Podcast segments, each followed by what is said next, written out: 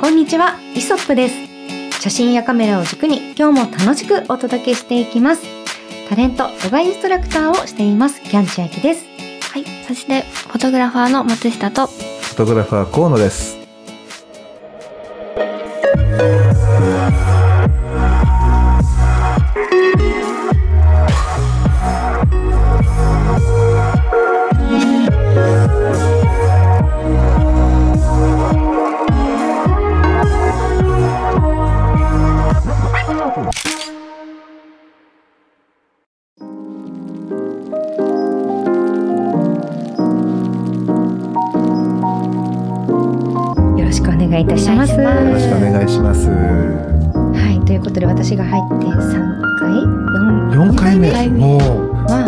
月終わりですよ。はい。楽しく聞いていただけているといいなと思いつつ、はい。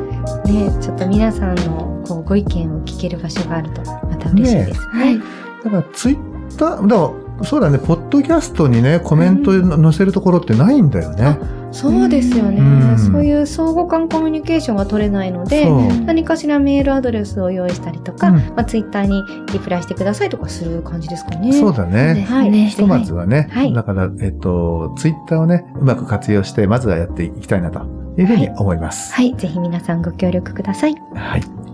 ということで、えーまあ、早速じゃあちょっとね、えーはい僕から聞いてみたいことがあるんですけれども、はいこれはね、もう僕らは結構麻痺しているので、はい逆に、まあ、僕というよりは、お二人に、はい。えー聞いてみたいんですけど、はい。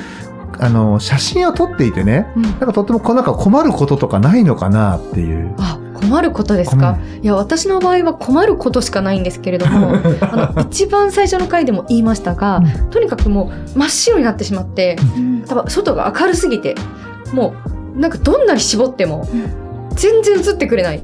え、そんなことあるって思って。うん。で、最大にこう絞っても、それでも明るいっていうのは、そんなことあっていいのかなって。どんだけ外明るいんだよって。そういうことってあるんですか？そんな、ちょっとね、ちょっと設定がちょっとあれだったのかもしれない。他の部分でね。うんそういう時に対応できない。まだちょっとその能力がないっていうのは結構困るななるほどね。やっぱりそれうんは、もちろん、ただ、ただただ撮るだけ、シャッター押すだけじゃなくって、本当いろんなところを触っていって、うんきちんとそのカメラの基礎知識を得ることっていうのが大事なんだろうなと思いましたね。うん足りてない。いやいやいやいや。うんまあでも本当ね、あの、その絞りをすごく絞ってるのに、うんそれでいてカメラが真っ白。じゃあ次は何を疑えばいいっていうのはね。そうなんですよ。そこがね、見見えないからもう頭も真っ白ってなっちゃうっていうね。そうなんです。そういうことだよね。はい。まあ大体でもその明るい暗いは、その絞りとうんシャッタースピードと、この感度っていうこのね、3つのトライアングルの中の2つの要素で大体決まってくるから、なるほど。うん。なので、多分その3つをまず疑えばね、一番ね、いいのかもしれないんだけど、そこら辺は松下くん今度ね、このラジオで今これからね、それでは楽しい写真講座を始めますっていうわけにはいかないんで、そうね。うん。一回松下くんが、はい。しっかりと、えー、キャンちゃんに、レクチャーをしてあげて、はいもうそこの部分は、ね、だから松下くんが、はい。わざと意地悪でそのカメラの設定崩して、ね、あじゃあこれで直してみてください。っつって、やるぐらいのね、ちょっとそういうスパルタ教育をですね、あ一度どっかその時間を設けてしてみたらどう、お、いいんですか？すごい楽しんでいただけるのであれば、ぜひ、え頑張ります。はい。そうか、あともう一個あってね、露出補正だ、あ、そうですね。あれがずれてると、はい。どうやったってシフトされちゃうからね。んでね、解決するところってそんなにね、あの、カメラがハード的に壊れてなければ難しくないんで、うん。うん、いそこだけね、今度ね、素晴らしい先生がいるんでね。はい。え すごい。今日初めてね、お会いしたばっかりの松下さんに、すぐ河野さんめちゃめちゃ無茶ぶりするなと思いながら。ー、どんどんハードルが上がって。でもそれも多分河野さんなりの教育でね、こういらっしゃる。やっぱ教えることって自分が理解できてないとできないからこそ、そう。ね、すごく難しいことですよね。だから、実は教えてるつもりで、うん自分が教わってる部分もたくさんあるっていうか、ね、だから。大事ですね。うんそういったね、技術の差があることっていうのはね、うんね。大事なんだな。はい。私はそういうところが困りますね。あー松下さん何かありますか？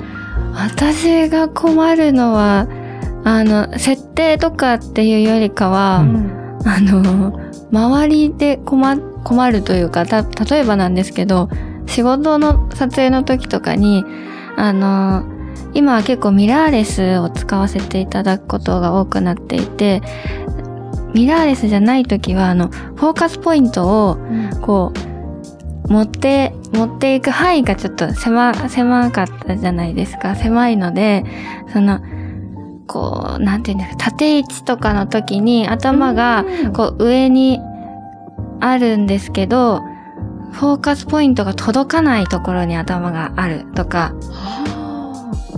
だったり、その、まあ、そこまで持っていくまでに焦っちゃうんですよね。待ってるって。早くシャシャッター切らなきゃってなるとこうもうそのカメラ自体を動かして、お腹あたりにピントが来るようになってるんだけどそれをこう顔に持っていくようにカメラをずらして、でまたその自分のあのいいなと思うフレームに持っていって撮るみたいな、こう上下にカメラしながら撮ってでもいいからもう早くシャッター切らないとみたいなのがあったので、最近はもうミラーレスばっかりにさせてもらってる理由が、ちょっとその焦りをなくしたいっていうところがあって、ね。そ、そこにすごい前困ってました。うん。あの、河野さんとかはやっぱりもう素早いというか、河野さんも、その、カメラ位置を動かすことで、フォーカスポイント合わせてたりします？その目とかに、結構カメラマンさんによっては、一回目に合わせて戻す方もすごく多いように、私から見えてて。うんうんうんうん。正解。おお、ね、どうぞどうぞ、続けて。あうんそれをその、なんていうんですかね、喋りながら、はフォーカスポイントを動かしたりとか、ずらしたりとかっていう巧みな技がなく、あの、もう待ってる。もう、ま、待たれてるから早く切らなきゃっていうところで焦ってう、ん河野さんはすごい本当に巧みにさささ、まあ、な、慣れっていう部分もあるのかもしれないんですけど、うんまあ、カメカメラで困ってる、写真で困ってることっていうよりかはなんかもう、ちょっと違うかもしれないですが。うんなるほどね。まあ、あのー今のミラーレスって、はいほぼほぼ見てる画面全、ぜほぼ全域がピント合わせられる、こそうですう、ね、ね。フォーカスポイントいじれるじゃない。はいだけど昔だとこう帯になってたの。少し。中心部のこの帯、はい。縦横のこう中心部の帯部分で、このね、外側のこう、四あの四角形っていうのはね、はいこう、なんていうかな、そのフォーカスポイントがいかないところがあったのね。なるほど。そうすると、正確にピントを合わせるためには、一度フレーミング、例えばさっき松下君が言ったみたいに、縦位置にして、全身を撮りたいってなったら、でも絶対顔はね、そのフォーカスポイントよりも上に行くのよ。うーん。ね、そのためには、で、正確に撮るためには、一番近いところのフォーカスポイントで、ピントを合わせて、うんで、この振り幅をうん小さくするのが一番正確にピントが合わせやすいっていうのが、一応ね、セオリーになってるの。なるほど。うん。これを、こう、なかなかね、そのフォーカスポイントが思ったようにね、動かないんだよね。ね。しかもなんかそれこそ焦ってたりとかそうそうそうそう しなきゃって思ってるから。いや、そうなんですよね。ねでも本当に今先ほどおっしゃったように、多分本当にもう慣れてると、うん本当まあ見なくても操作がきっとできるから、喋、りながらとか、なんか普通に私は撮られてて、それを待ってるなって感じたことあんまなくて、うんだからもしかすると相手も待ってないかもしれない。そんなに。うあん。なんかこっち側が思うほど、あ、急がなきゃっていうほど向こうはなんか分かってないから、ーあうん、何かしてるんだろうなと思って見ー。てます。あなるほど。松下君救われたね。救われました。遅いなって思われてるって思。わないと思います、意外と。そうなんですね。そう何かしらね、設定変えることっていっぱいあるんだろうなと思ってるので、うんそこは時間かけてもいいのかなって。うんうんそうだよね。なるほどだからもう少し、あの、落ち着いて落ち着いて写。真撮りましょう。そうです。いや、でも人を撮るとっていうのはね、すごく緊張しちゃいますしね。まあとはいうね、うん僕らも仕事でやっぱり撮るとなると、ほら、キャッツさんとかだってわかると思うけど、あの、テレビ誌のね、ん撮影とかだと、本当にこう、分刻みで、はい。あの、タイムスケジュール刻め、刻まれちゃうじゃない？そうですね、うんそうなんですよ。あの中で結局その、与えられた時間に対して、はいその、出版社側が求めるボリュームっていうのが非常に多いの。へえ。うん。例えば、あの、まあ、帽子であれば、うんえっと、なんだろうな、表紙プラス中5ページを15分しかない中でやってくれとかね。え？そんな厳しい条件もあるんですか？あるある、普通よ。ひえそう。まあ、多分、その1日、一日のうちでまあ、全部の媒体を終わらせて、終わらせたいっていうね、その、まあ、ん。あのスケジュール的にはやっぱり一つの日に集めるのが確かに通常ですよね。ね。そっかそうなるとこう取る側からしたらそういったもうすぐに対応しなきゃいけないっていうね。そう。あスキルが求められるんですうねん。そうすると本当に、例えば、なんか、最初はね、正面設定で、正面だったら、例えば、あの、瞳 AF が、うん。ちゃんとカメラのね、あの、機能として、あの、機能するのに、斜めとかふ振られた瞬間に、機能しなかしないケースとかも、あの、初期のコードのね、瞳 AF のカメラだとあってな、るほど。で、そうするとね、やっぱり、設定をもう一回切り替えて、自分でさっきみたいにこう、フォーカスポイントを動かしていくような、あの、ことに切り替えなきゃいけないんだけど、この切り替える設定さえも、はい。もう時間迫られてるかうら、うわ、どうしよっかっていうね。焦る。うん、もうそんな時は、まあ、僕らはもう、もうマニュアルで取っちゃうんだけど、うん自分でこうピント合わせて、はい。はい。AF の方がまどろっこしい時もあるぐらいそうですね。忙しくなっちゃうの。なるほど。うんえちなみにピントを合わせる場所っていうのは、うんこう、例えば顔を横にしていたら自分に近い方の目ですか、そう。う、ん。うん。基本的にはカメラに近い方の目にピントを合わせるっていうのがはポイントになるんだけど、はい。例えばでもそれは、うん。あの、なんていうかな、セオリーっていうか本当にね、うん。あの、基準の、あの、処方の処方であって、うん。まあほら、絵柄によっては、奥にピン、奥の目にピントを合わせて、手前をぼかすことで、こうなんか心情的なことを表現したりとかっていうのがあるじゃない？はい。そうなると全然、あの、奥の目にピントを合わせても、もうそれ、あの、正解なんだけども、まあ、最初の本当に人に教える第一歩としては、あの、カメラに近い方の目にピントを合わせるっていうのがね、あの、基本になるの。ねそういうのとかもすごく奥が深いですね。そうですね。で、もっと言うと、はい。じゃあ、斜めにしました。この目じ目尻に合わせるんですか？黒目に合わせるんですか？ま、あの、一目、あの、このまつげに合わせるんですか？は二重のどこに合わせますかとかみたいなね、そこまでこだわる人もいるぐらい。あ、なるほど、うんそんなに本当にちょっとした1ミリのこの前後でうん違うんですね。違う。はだからね、本当でもそこはね、あの、一回キャンちゃんもね、他の子を撮るときにうですね。少しね、このね、目のね、どこでピント合わせるかっていうのや、あの、意識してね、やって観察してみるといいよ。はいやっぱね、見え方がね、その、その人の顔の見え方が変わる。本当に変わる。それによって、例えば、その河野さんはうん、初めて撮る方だった場合、うん。事前にその研究していくのか、それともその場で何回か撮ってみて、うんあ、この子ここの位置がすごくいいなって見つけるんですか？大体その場だよね。そうですね大体。その日に、おはようございますとか言いながら、なんか、あの、お顔をじーっと見てないふりをしながら、こう、観察しておいて、こっちの顔の方がいいかなとかね、決めて撮るっていう。はい。や、これはもうやっぱり百戦錬磨のね、河野さんならではの。はい。はい。ね。松下君とかどうしてんの？それ、あの、もう、ほら、すでにね、うん。あの、声優撮ったり、はい。タレント撮ったり、現場でやってるじゃない。はい。だからそういう時には、じ、あの、どうなの？松下君自身はどうし、どうやってそうやって決めてんの？私は、あの、私が好きな方向とかっていうのも、うん。あ、あって、こっちかなって思うんですけど、私、河野さんみたいに百戦錬磨ではないので、あの、実際に、あじゃあ、お好きな方の角度向いていただいてもいいですか？とか、あの、どっちのお顔の方がお好きですか？ってもう聞いちゃいます。うん。それ正解だよね。はい聞かれた方がいいよね。はい、そうですね。できたらこっちとかね。はいこっちとかあるもんね。そう自分ではよくこっち側から取られることが多いんですけど、うんなんていう話をして、であそうなんだって取ってもらってみてあ逆にでもこっちも今日いいんじゃないとかいうのも生まれたりするので、うんなんかそこは一つのコミュニケーションとしはていすごくいい投げかけだなと思います。ね。うん、真摯な。コミュニケーション取るのが苦手なので、そういうところから コミュニケーションを何かこう声をかけることのきっかけになったらなっていう部分もあります。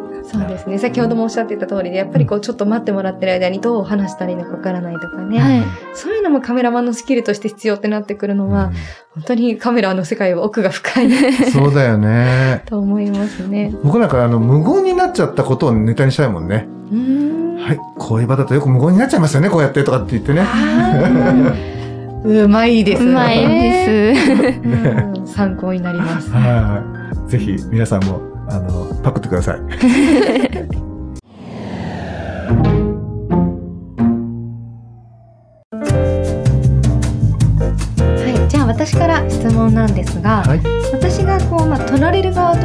いて皆さん本当その設定をよく変えられている、うん、もちろんレンズを変えたりもすると思いますし、うん、何かしらカメラ側での操作をしていてちょこちょこちょこちょこいじっているのを見かけるんですが、うんうん、一体どういう操作をしているのか、うん、一体何の操作を一番多くしているのかっていうのが質問です。なるほど、うんうん、僕はですね、あの、ピクチャーコントロール、だから、えー、富士のカメラでちょっと説明すると、はい、フィルムシミュレーションに当たるところなんですけど、はあ、あそこ変えてるかな？なんか、要はこれから撮りたい絵柄の中で、はい、まあ、えっと、富士の場合は、例えばね、あの、アスティアとか、こう、はい、なんとか、フィルムの名称であの違ってくるんだけど、はい、ニコン、まあ僕は今、ニコンが多いんで、まあニコンのお話をさせてもらうと、ニコンは例えばスタンダードだとか、うん、ニュートラルとか、ポートレートだとかっていうふうな、具体的にこう、あの、メニューがあって、そのメニューの中に入ると、さらに、うん、じゃあソフト、ソフトはどのぐらい柔らかくしますか？とか、コントラストどのぐらいはっきりさせますか？とか、そういう細かい、さらに細かい設定ができるようになってるんですね。うん。でそこを割と細かく、うん、その日に撮りたい、うん、その日に写したい絵のイメージに、えー、設定を変更して絵柄のそのなんていうか大枠というか、はい、うん、その絵の質感の大枠を決めて、あとはその場所で、まあ、どどういう色味で撮るかっていうホワイトバランスというところがあるんだけど、はい、そこはね本当にこう、まあ、自然光が僕好きだったり、自然光をなるべくメインでこう写したいっていうのがあるんであのやっぱりほら自然光ってこう時間が経つとこうどんどん色が変わっていくでしょ、はい、世の中の色が。そ,、まあ、それに合わせたりそれに逆光させたりとかしながらあのそこのあの数値をあのケルビンって言ってねこう数字で変えていくっていうことをやってます。はい、ケケルビン。ケロリン。じゃないよ。ケロリンはね、あのお風呂にあるこのね、はい、セミ ケロリンじゃなくて、ケルビン。え、それはホワイトバランスでよく皆さん使われてる言葉なんですか？うん、あのホワイその色を、はい、あの示す単位、単位、あ、単位なんですね。単位としてケルビン。ホワイトバランスっていうのは。うん。本当色味の微妙な調整でその、まあ、ホワイトバランスっていうぐらいですから、白を基調にした調整かなってそう。本来は、うん、あの白を白くさせるための機能だったりするんだけど、うんうん、ポートレートの場合って白が白である必要ってそんなになくない？ないですね、ね、それよりもその,、えーと、その場所でどういう雰囲気、うん、色の雰囲気で撮るかっていうところがあのこう味付けのね一つのこう、はい、あのスパイスの一つになるわけで、はい、そのためにそこを使って色の全体的にちょっとこうえーと、シフトさせる例えば少し青っぽくしたいなとかちょっとこうアンバーっぽくしたいなとか、うんうん、青でも今度逆に少しグリーンっぽくしたいとか少し赤っぽくしたいとかこうねあの本当わずかなこうなんか縦と横とのねこう、はい、うん。えっ、ー、と青っぽいか、えっと、暖かっぽい、黄色っぽい色か、グリーンか、ピンクかっていう、このね、えっと、縦軸、横軸でね、あの、色を変えていくことができるんで、なるほど。そこのところを数字で、まあ自分が過去ね、取ってみて好きだった、うん、過去の数値を、ね、そう、それをこう当て、当てていきながら、うん、あの、撮りたい絵に重ねていくっていうふうなね、撮り方をしてます。あのそういった細かな調整を取り終えた後に、うん、それこそライトルームとかを使ってされる方もいらっしゃると思うんですけど、うん、その最初に設定して撮る理由っていうのはどういうところなんですか？うんとねなんだろうね、あの、今、まあ、ミラーレスで撮ることも多くて、そうすると、そのミラーレスの、えー、中に覗く、な、あの、覗くね、ファインダーの部分、これ EVF って言いますけれども、そこにその色が反映されてくるのね。うん、そうすると、その色で見てる、その、なんかな、臨場感だったりとか、空気感の中で、じゃあどう表情を変化させていくかっていう、自分のインスピレーションを高めるための、あの、要素にもなるので。そうですね。うん、後から変えるんじゃなくて、先にも想像して作っといた方が、うん、そこからまた生まれていく、また写真もある。そう。いうこと、そういうこと。うん。それで、結果的にやりすぎた、やりすぎるってこともあるし、はい、あ、あの、その場では、例えばね、少し青っぽくしたのがよくあの思えたんだけど、うんうん、まあだけどよくちょっとこうね、あの、ライトルームとかで調整してみたら、はいうん、あもう少し、もう少しこうニュートラルな方が良かったかなとかっていうふうに、やりすぎたりとかっていうね、うん当然現場でもあるんですよ。はい。それを微調整でもう一回戻したりとかっていう作業は、ライトルームでもう一回あの考える。だから、うん撮影を2回してる感じがするよね。そうですね、うんやっぱその作業も結構大事ですもんね。撮った後の調整というか。うん。ちなみにですけど、うん。そういった場合に、えっと、何枚か、何ページか、じゃあ、うん 5, 5ページとかありましたと、うん。こうめくっていく中で、うん。色味を大きく変えるのか、うん。それとも全体の構成として合わせていくのか、どっちが多いですか？えっとね、その、えー本によってう、ん。全、その、ごなんていうかな、5ページなら5ページ、6ページなら6ページで、一塊っていう、うー連続したね、あの、構成のえものであれば、なんとなくトーンとか、うん。その、あの画面の硬さとかね、そういったものを、ね、合わせるようにしてます。そうしないとつながりがつな作りにくいじゃない？はい。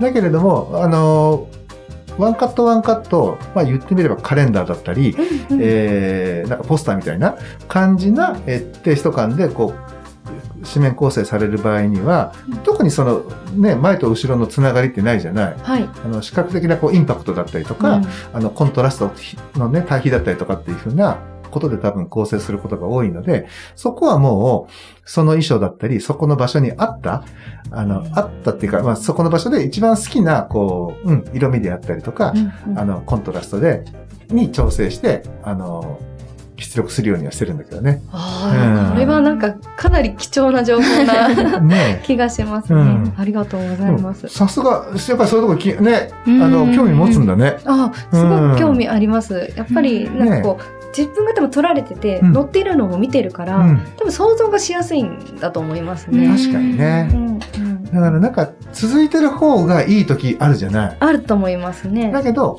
バラバラの時も、がいい時もあったりするから、はい。うん。なんで、そこは、今回その使、自分が使われ、今撮ってる写真が、どっちで使われるんだろうっていうのは、あの、やっぱり想像、最初にね、やっぱりあの、打ち合わせの段階でか考えていたりとか、確認はし取っておいて、それからこはいうはいやっぱりね、なるほどな。やっていくので、やうん。でもそういったことうをん。実は取られる本人の方がうん。多分理解していない、知らないことの方がすごく多いと思いました今。うん。なんかそれはじもしかしたらもったいないかもしれないですね。そうだうん。ね。だってこう取られる側が被写体がすごく能動的に参加していて、一緒にものづくりをするはずのものなのに、うん。やっぱこうタレントっていうのは意外といや知らなくていいんだよって言われることもすごく多いので、ううんん。なんかこう、うん、なんかまあ今となってはあれですけど、うんやっぱそういうもんじゃない形じゃないものづくりもなんかできてたらよかったなっていうのは。そうだね。そこを知って加われたら、またね、ちょっと表現の仕方はね、そうですね変わったかもしれないよね。はい。まあでもね、うんまだこう写真を撮られることも別に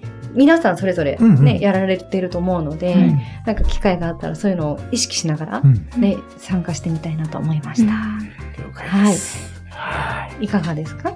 島さんは。私はその一番変えるところですよね、設定で。変えるのは、今まで基本的にデフォルトで撮るっていうことが多くて、はい。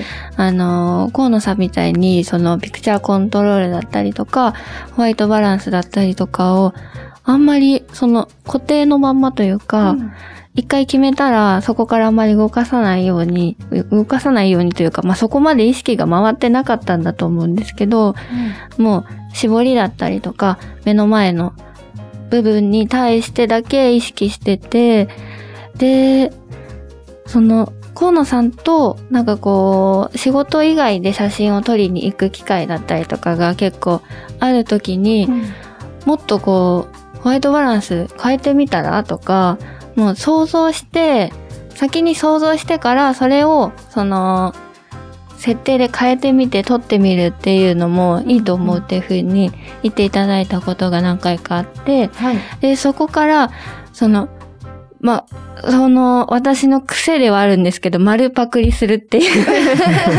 いや、いいことですよ。丸パクリするのが一番上達への。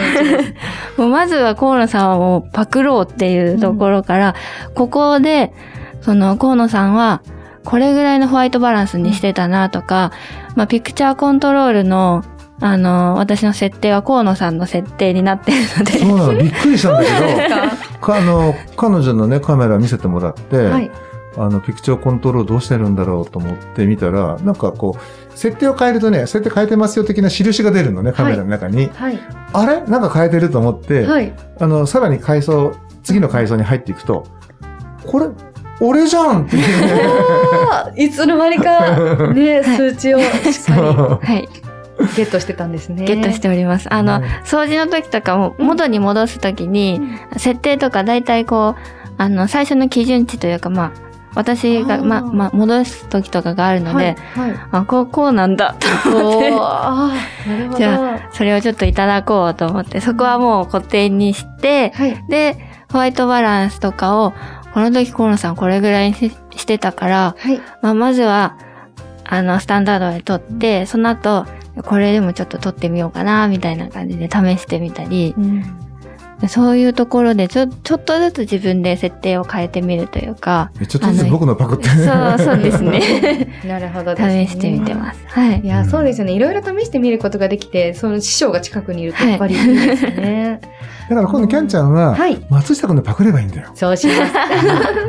でどこが多い？触るの。私はでもまだ全然もう序の口の序の口なので、うんまあ、QP に関して言うと、うんオートで全部綺麗には取れるんですけど、うんまあ、やっぱり一番動かしてるのはピントが多いです。ううんん。やっぱピントは自分で好きなところに合わせて取りたいっていう意識がすごいあるし、うん、あのーすごく、あの、これ、ピント合わせるときにきちんとこう、そこに合ってるよっていうか、赤いこのラインみたいなものが出るので、それはすごくよく使ってますね。あと、えっ、と、これが絞り？うん。絞りも、絞りは割ともうあんまり、あの、ボケるような形で、うん少し開け目にしてるんだねそうです。うん開き目にしてることがすごく多いです。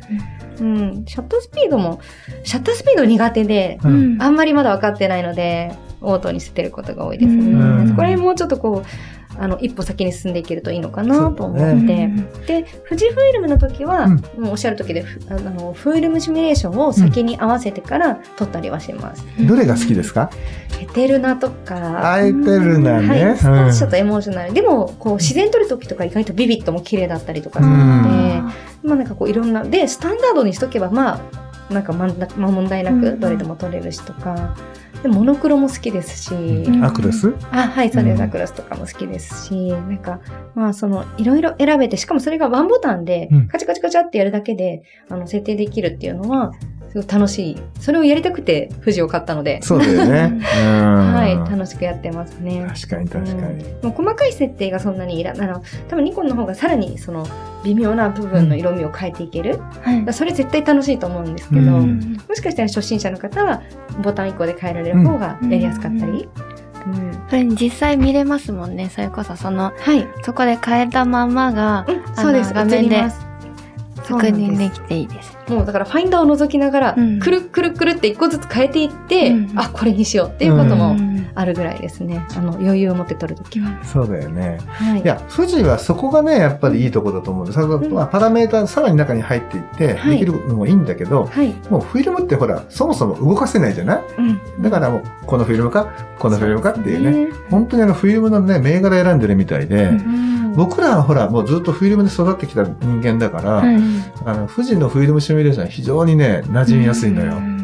うん。またね、もう機種によっては後ろ側にこう、今どれですよっていうのが、フィルムのビジュアルでうん。表示されるものもあって、私はそれ持ってないんですけど、なんかそうするとこう、なんだろうな、見た目としても可愛らしいですよね。後ろ側って覗いてたじゃないですか、昔はこううん。窓があって、はい。そこにフィルムの、なんか、機種が書いてあるっていうようなものがね、いいなって思ったりします。うんそういったところこだわってるよね。うーん、そうですね。うんなんかこう、一部にこう人気がすごくまた上がってるのもうなずける要素だとは思いますね。確かにそうだよな。はい。まあね、そうやってメーカーにね、いろいろ特色があるんでね、はいちょっと、うんこの10月に向けてはね、はいあのいろんなところにお願いして、カメラを借りてきて、はい。えーぜひね、松下くんとかキャンちゃんにもはい。使っていただきたいなというふうに思ってます。はい。はい。はい。ということでですね、えー今回が、えー9月のさもう4回目になるんだね。はい。早い。ね、また次回にも、あの、向かって、はい。あの、頑張っていきたいと思います。はい。そうですね。はい。それでは、えー今回は、えーちょっと短いんですけれども、この辺りでお話の方を終わりにしたいと思います。ご視聴ありがとうございました。ありがとうございまし。た。